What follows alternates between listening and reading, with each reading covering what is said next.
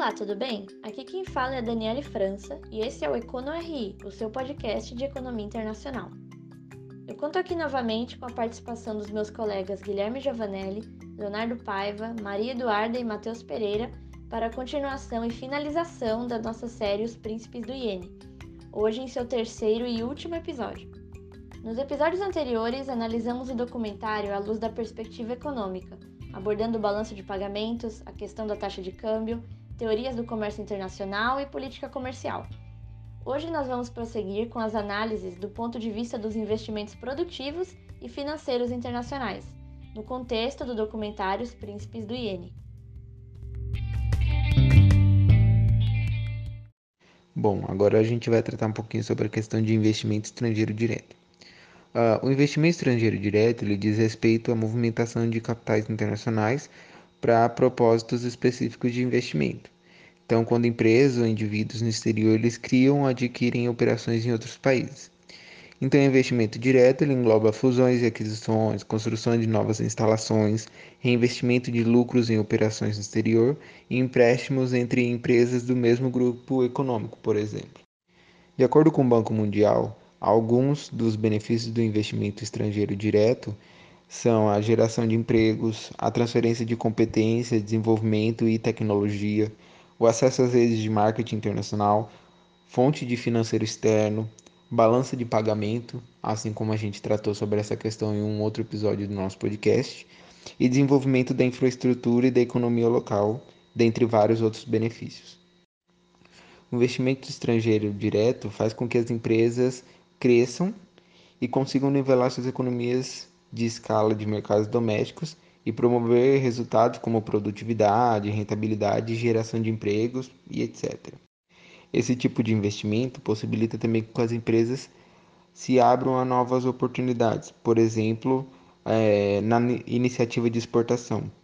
Então, consegue promover e até mesmo facilitar com que empresas comecem a exportar e muitas das empresas que já exportavam aumentaram esses fluxos de exportação.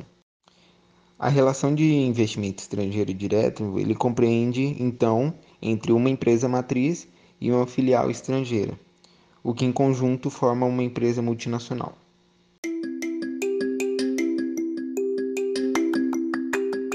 Então, com essa relação toda, é importante deixar claro que para ser considerado investimento estrangeiro direto, é preciso que a matriz internacional ela exerça controle sobre a filial local. Então, desse controle são incluídos questões como decisões financeiras, administrativas e também fiscais. Dessa forma, então, o investimento estrangeiro direto é como se fosse um mecanismo de integração de mercados. Então, ele incentiva o nível de produção global por meio do intercâmbio de várias vertentes, como, por exemplo, tecnologia, habilidades técnicas e capital, possibilitando uma troca muito grande de experiências entre as empresas. No caso do Japão, de acordo com a obra Príncipes do Yen, que justamente deu origem ao documentário, na década de 1970, os fluxos de capital japonês eram aproximadamente iguais ao tamanho do comércio do Japão. Isso quer dizer que o dinheiro ganho com as exportações japonesas eram reinvestidos de volta ao exterior como um investimento estrangeiro. Só que durante a década de 80, esse cenário acabou se modificando. O Japão, por conta de, do grande número de exportações que ele estava fazendo, acabava comprando muito mais ativos no exterior do que ele conseguia pagar. Então, para financiar tudo isso, ele acabou pegando emprestado moeda estrangeira. Toda essa questão é então percebida levar em conta os números do investimento estrangeiro direto do Japão durante esse período. O investimento estrangeiro direto líquido japonês aumentou de 2 bilhões de dólares em 1980 para 6 bilhões em 1985. Os fluxos de saída eles acabaram acelerando ainda mais no ano seguinte. O investimento direto no exterior tinha mais do que dobrado para 14 bilhões de dólares e mais do que dobrado novamente em 1988, alcançando a marca de 34 bilhões de dólares. Em 1989 e 1990, a saída de investimento direto do Japão já alcançava a marca de 46 bilhões de dólares, considerada a maior do mundo. Em 1988, mais da metade de todo o investimento estrangeiro direto ele tinha sido direcionado tanto para os Estados Unidos quanto para a Europa. embora todo esse investimento estrangeiro direto japonês tenha atingido proporções históricas com esses números tão altos, até o final dos anos 80, eles representavam apenas uma pequena parte das saídas de longo prazo, sendo que a maior parte era em decorrência dos investimentos de portfólio. Então, na década de 90, com 48 bilhões de dólares, o investimento estrangeiro direto ele conseguiu assumir a liderança sobre o investimento de portfólio, e o Japão acabou se tornando o fornecedor número um de investimento direto do mundo.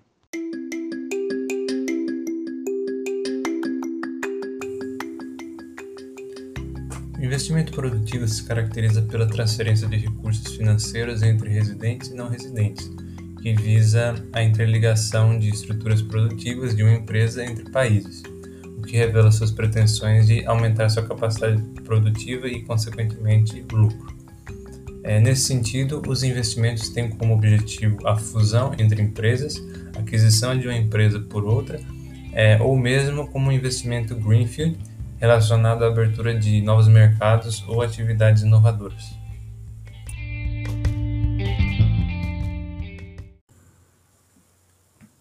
A noção de investimento direto pode ser discernida entre investimento direto no país ou como investimento direto estrangeiro, a depender da origem e destino do dispêndio de recursos. É, o investimento entre países possibilitou a internacionalização das empresas que foi teorizada por Stephen Heimer. É importante relembrar que o investimento, tanto no país quanto no exterior, deverá ser contabilizado no balanço de pagamentos, dentro da conta financeira, é, mais especificamente dentro da subconta é, investimento direto, embora também tenha impactos nas transações correntes devido ao pagamento da remuneração dos trabalhadores é, e manutenção dos meios de produção.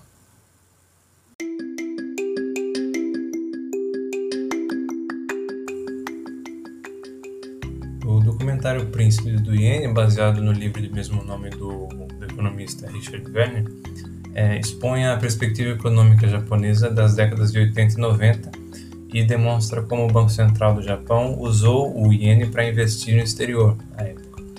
É, nesse sentido, o Werner pontua que o Banco Central do Japão teria criado mais moeda para financiar é, a compra de empresas estrangeiras, sobretudo empresas norte-americanas. É, ele ressalta, porém, que boa parte dos investimentos diretos do Japão, do Japão nos Estados Unidos e na Europa se valeu de um acordo entre as então cinco maiores economias do mundo, que eram Estados Unidos, Reino Unido, Japão, Alemanha Ocidental e França. É, o Acordo Plaza, o nome desse acordo, ele foi firmado em 1985 e estabeleceu que o dólar, muito valorizado na, é, naquela época, é, precisaria sofrer desvalorização para corrigir a balança comercial com a Alemanha e com o Japão, né, dada a sua forte apreciação frente ao marco alemão e o iene.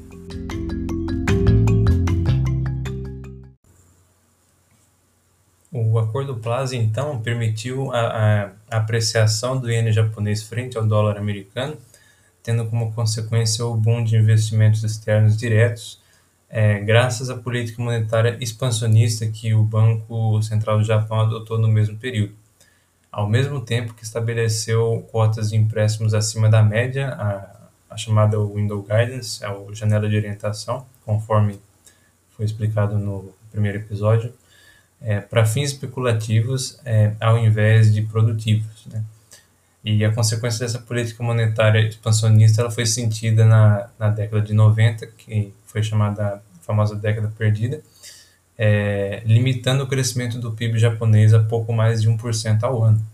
Ao passo que na década anterior seu crescimento anual, é, em média, superava o dos Estados Unidos, sendo que o, o Japão, em média, crescia a 3,89%, né? seu PIB crescia a 3,89% na década de 80, em média, contra 3,08% dos americanos.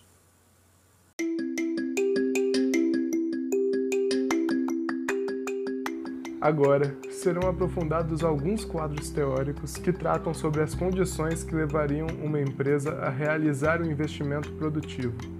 Uma teoria do investimento produtivo pioneira é a do economista Stephen Heimer, anteriormente mencionado, o qual deu início a um tratamento diferente em relação ao investimento externo direto. De acordo com Heimer, o ato da internacionalização de uma empresa se daria condicionado principalmente em uma atitude estratégica perante dois fatores. O primeiro seria a vantagem de diminuir os custos de produção e o potencial impacto dos riscos, enquanto o segundo seria uma superação dos competidores do ramo da dita empresa. Outra teoria do investimento produtivo muito importante é a do economista John Henry Dunning, o qual constituiu o chamado paradigma eclético de Dunning. Para este economista, seriam três as condições que permitiriam, em conjunto, a compreensão e efetivação do investimento produtivo externo. A primeira condição seria o conjunto das chamadas Ownership Advantages, isto é, vantagens exclusivas da empresa, como monopólios em propriedade intelectual ou formas de tecnologia, por exemplo as quais permitem que uma empresa adentre em um mercado estrangeiro, seja por investimentos ou seja por exportações, se diferenciando de seus pares e competidores. A segunda condição, por sua vez, seriam as locational advantages, as chamadas vantagens locacionais. Estas seriam buscadas pela empresa já dotada das ownership advantages, e esta empresa agora procuraria um país para estabelecer negócios e este país deveria possuir certas vantagens econômicas e sociais, como menor custo de produção, receptividade a capital estrangeiro, facilidade de transporte de produtos, entre outros fatores. A terceira e final condição, necessária após a efetivação das duas anteriores, é o conjunto das Internalization Advantages, as vantagens de internalização. Isto é, na medida em que, tendo uma empresa benefícios internos e um potencial país parceiro, será mais vantajoso para esta empresa ampliar o seu processo de produção neste determinado país, internalizando-o neste mercado. De acordo com Dunning, o investimento externo direto só poderia ocorrer de fato sob estas três condições. No livro qual inspirou o documentário, Princess of the Yen, Werner argumenta sobre como na segunda metade do século XX, e principalmente na década de 80, o setor privado japonês expandiu enormemente, com fábricas japonesas sendo abertas em vários países de toda a Ásia, bem como nos Estados Unidos, na Austrália e no Reino Unido. Diferenciando-se de seus competidores, os japoneses se excederam, e de acordo com Werner, o Japão teve o maior fluxo de investimento externo direto do mundo durante dois anos seguidos, isto é, em 1989 e 1990, chegando a 45 bilhões de dólares no primeiro ano e 46 bilhões no segundo.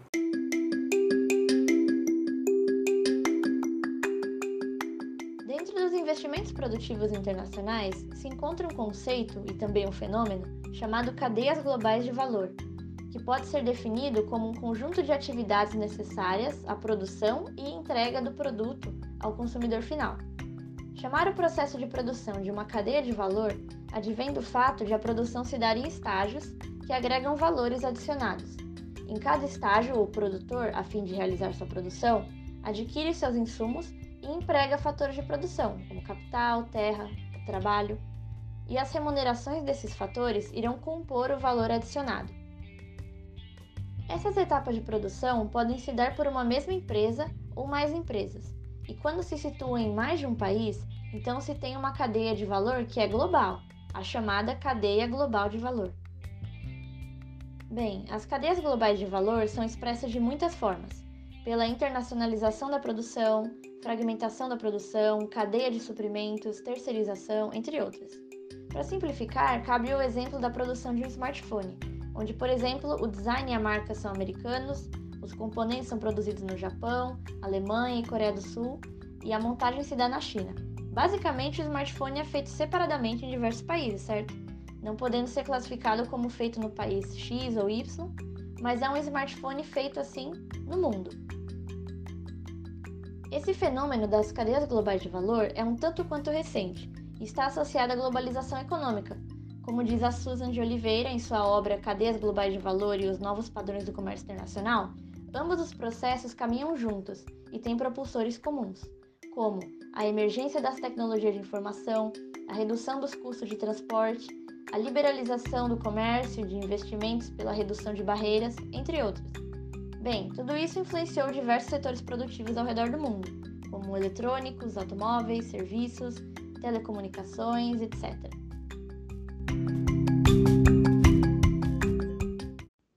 Vale observar, no entanto, que apenas empresas com processos multinacionais possuem cadeias globais de valor. Se o processo é realizado dentro de apenas um país, seja ele qual for, ainda que em mais de uma empresa, a cadeia deixa de ser global. E você pode se perguntar: por que uma empresa opta por fragmentar sua produção em etapas em diferentes países? Bom, as empresas procedem assim pois é mais vantajoso para elas. É possível obter maior faixa de lucro desse modo, pois há redução de custo de produção, além de vantagens locacionais em certos países e políticas públicas das quais as empresas podem desfrutar. Políticas que incentivam a atração de investimentos ao país por meio da diminuição de barreiras, por exemplo. Como observado no documentário, a economia japonesa passou por profundas transformações também no que concerne à matriz produtiva do país, a sua indústria nacional, passando de uma economia de guerra e produção de armamento para uma indústria de bens de consumo. E no fim do século XX até os dias atuais, o Japão se destaca por ser um polo de tecnologia, de competitividade e inovação. No geral, o Japão é um agente de grande relevância nas cadeias globais de valor com destaque no setor de desenvolvimento tecnológico. A representatividade do país é tamanha que a sua ação é presente em aproximadamente 30 diferentes setores de tecnologia, com um faturamento estimado em 1 bilhão de dólares, área onde as empresas nipônicas controlavam em 2010 70% do mercado global. O crescimento do Japão nas cadeias globais de valor é expressivo. Em 1995, a participação japonesa era estimada em 30%.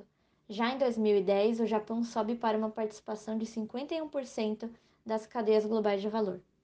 O país, desde a emergência da globalização econômica, apresentava um papel de destaque na evolução das cadeias globais de valor no leste asiático, performando junto de países como Singapura, Malásia e Indonésia em meados de 1985.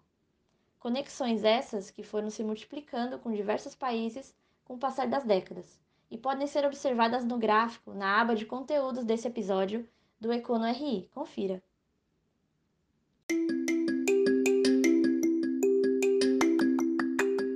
Bom, chegou a hora de falarmos um pouquinho sobre os investimentos financeiros internacionais, que englobam os investimentos em portfólio, também chamados de investimentos em carteira, os quais envolvem a compra de ativos financeiros, como títulos, ações e derivativos, e promovem a interligação de mercados pelo mundo. As relações de investimentos financeiros internacionais dependem da existência de agentes superavitários, ou seja, aqueles agentes econômicos que possuem um conjunto de receitas maior que os gastos, possuindo saldo positivo e capital financeiro de sobra para investir, buscando receber ainda mais lucros, e os agentes econômicos deficitários, que por sua vez possuem um saldo negativo, um déficit em suas contas e têm mais gastos do que receitas. A interação entre esses dois agentes pode ser tanto direta quanto indireta, envolvendo um terceiro agente responsável por intermediar essa troca. É o mais frequente. Esses agentes intermediários são normalmente as instituições financeiras, como bancos. Por movimentarem as contas financeiras e as transações correntes de uma economia, esses investimentos impactam diretamente os resultados do balanço de pagamentos, explicado no episódio 1. Tudo isso depende e está ligado com a internacionalização comercial, que aumenta os fluxos entre as economias, as instituições e os agentes nesse mercado comercial e também aumenta a vulnerabilidade, uma vez que as economias dos países estão cada vez mais dependentes umas das outras.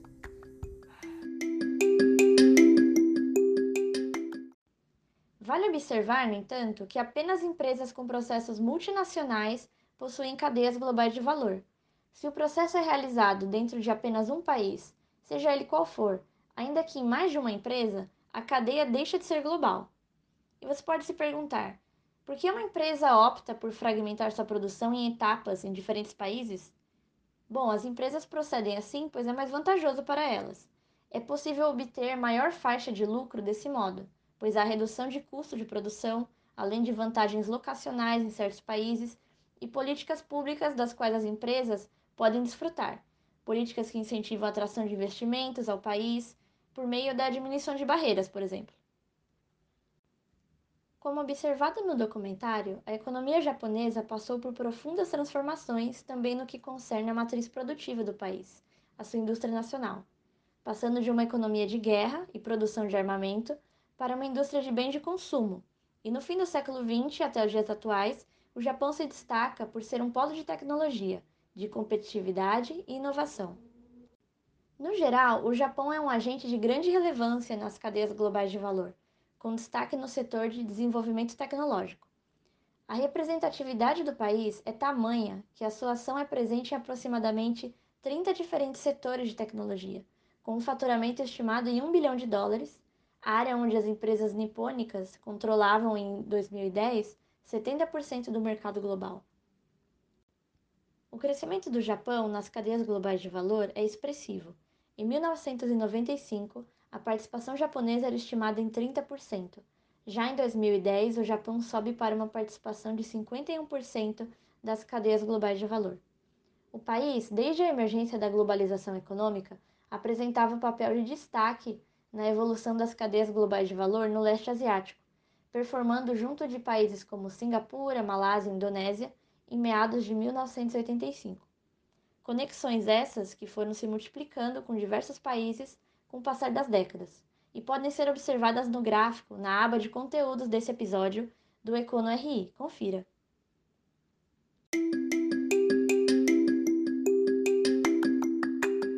O Banco Central do Japão é um dos protagonistas desse documentário e é um exemplo do que tratamos aqui como agente intermediário. Ele, como relatado em todos os episódios dessa série, controla a economia japonesa, uma vez que direciona os recursos financeiros para outros bancos e instituições, os quais podem redirecionar esses recursos para aplicações, compras e etc. O Banco Central foi responsável por criar uma bolha financeira por meio do aumento exponencial das cotas de empréstimo disponíveis na janela de alocação, que a gente já explicou também em episódios anteriores. O crescimento anual das cotas de empréstimo estava perto dos 15% em 1980, segundo o documentário.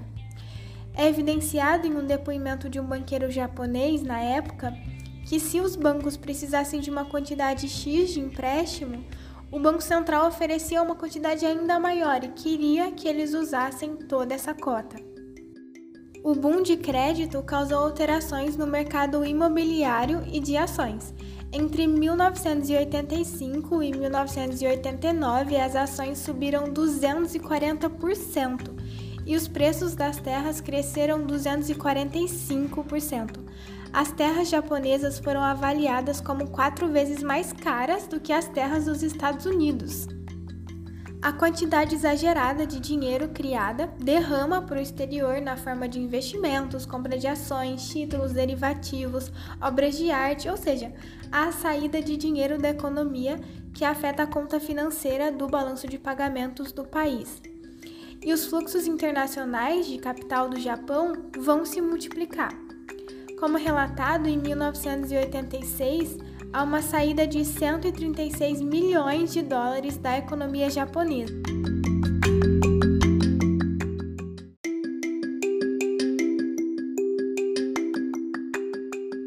Esse foi o terceiro e último episódio da nossa série Os Príncipes do Iene, do podcast Econo RI, e esperamos que vocês tenham gostado do que acompanharam até aqui. Até mais!